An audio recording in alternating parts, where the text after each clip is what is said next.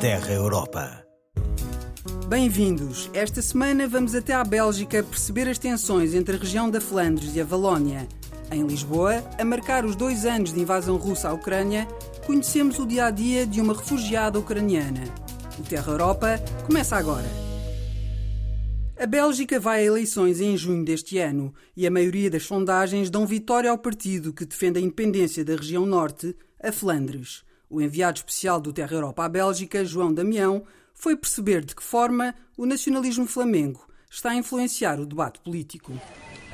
Nos escritórios do Partido Interesse Flamengo em Bruxelas trabalha-se rodeado de símbolos nacionalistas da Flandres, um leão negro sobre um fundo amarelo.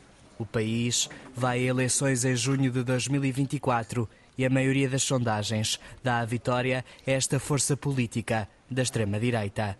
Se chegarem ao poder, querem escrever um último capítulo da história belga e proclamar a independência da região norte, a Flandres. Conversamos com o deputado do Partido Interesse Flamengo, Klaas Slotmans. Explica que, caso formem governo, pretendem avançar com uma declaração de independência, uma causa que não considera impossível e diz é sustentada pela Declaração das Nações Unidas. Uh, As aspirações do nacionalismo flamengo não são uma novidade num país com duas grandes comunidades linguísticas, a Flandres, onde se fala neerlandês, e a Valónia, no sul, cujo principal idioma é o francês. O Interesse Flamengo já tinha sido o segundo partido mais votado nas eleições de 2019 e usa um argumento também económico. A Flandres é responsável por 50% do PIB belga e 80% das exportações, sobretudo graças ao Porto de Antuérpia, o segundo maior da Europa. A jornalista do Político, Barbara Mowens, acredita que as forças do centro farão de tudo para impedir um governo de extrema-direita.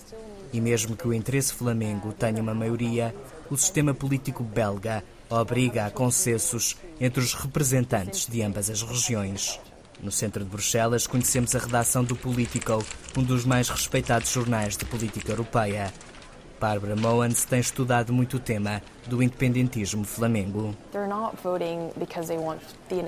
Associa, na verdade, o crescimento do partido pró-independência de extrema-direita a todos os fatores que explicam o crescimento dos populismos pela Europa, como a migração, e a inflação. Conclui que a maioria dos belgas não quer a divisão do país.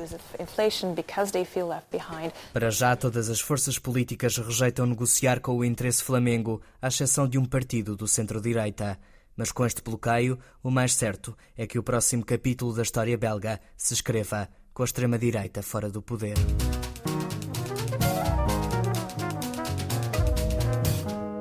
Todos os meses, o Terra Europa vai ao encontro de migrantes e refugiados em Portugal para conhecer as suas histórias.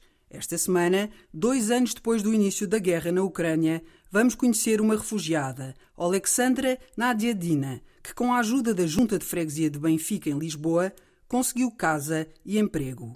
Vítor Hugo Mendes. A artilharia e os drones russos continuam a destruir prédios residenciais em Kharkiv, no leste da Ucrânia. Muitos aprenderam a viver debaixo de fogo nos últimos dois anos. Outros optaram logo por sair da segunda maior cidade da Ucrânia em fevereiro de 2022, como é o caso de Alexandra Nadiezdina. Eu ligo para ajudante para ucranianos uhum. e eles dizem, tipo, nós temos uh, só Portugal. Portugal? Aonde? Que é isto, Portugal? Ah, no telemóvel? Ah, muito longe. Aonde? Ah, não, Portugal, Portugal também. Vamos. Para Alexandra, não havia outra hipótese senão salvar as duas filhas, de 10 e 19 anos. Juntas, seguiram até Lviv, na fronteira com a Polónia, onde se instalou um autêntico rebuliço de famílias a tentarem fugir do país. Foi aí que encontraram um autocarro da junta de freguesia de Benfica, com destino a Lisboa e que trouxe outros 60 ucranianos. Tudo com documentos, com apartamentos, com trabalho, com escolas, tudo ajuda junta. Mais de 10 milhões de refugiados abandonaram a Ucrânia, perto de 56 mil chegaram a Portugal. Dois anos depois, Alexandra Nadiezdina tem aulas de português e arranjou emprego na cozinha da escola Quinta de Marrocos, em Lisboa. Para trás, fica uma vida como pasteleira. Eu gosto de fazer doce, bolos, isso como arte. Hum, eu gosto de crianças. Tudo fazer para crianças, isso é perfeito. A União Europeia prolongou até 2025 o Estatuto de Proteção Temporária a refugiados ucranianos. Apesar da segurança que Alexandra encontrou, as marcas psicológicas da guerra são difíceis de apagar. Tenho muito medo todos os dias porque minha mãe está ali na Ucrânia agora. Meu irmão, minha irmã, toda a família. Kharkiv continua a ser palco de confrontos numa guerra que parece não ter fim à vista. Alexandra procura as palavras em português para exprimir aquilo que sente em relação ao futuro da Ucrânia. Ai, como é que chama isso? Força! Sempre, todos os minutos. Força, sempre, sempre a rir. A vida.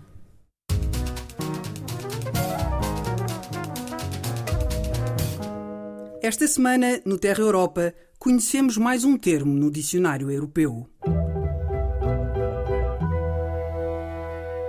Hoje venho falar-vos sobre o Tribunal de Contas Europeu. José Tavares, presidente do Tribunal de Contas de Portugal. O Tribunal de Contas Europeu, à semelhança dos Tribunais de Contas dos Estados-membros, é um, uma das instituições ou órgãos principais da União Europeia, ao lado do Conselho Europeu, do Parlamento Europeu, do Conselho da União Europeia, do Tribunal de Justiça e do Banco Central Europeu. É uma instituição, eh, digamos, estrutural da União Europeia, é, composta por 27 eh, membros, portanto, um por cada Estado-membro, e que tem uma missão muito importante, que é de apreciar as contas da União Europeia, emitindo para o efeito uma declaração sobre a sua fiabilidade, apreciar as operações que estão subjacentes às contas que são apresentadas pela Comissão e também apreciar a boa gestão financeira, ou seja, a economia, a eficiência e a eficácia da gestão da União Europeia. Termina aqui mais um Terra Europa. Apresentação e coordenação de Rebeca Abcacis com Miguel van der Kellen. Siga-nos nas redes sociais em RTP Europa e regresse connosco para a semana.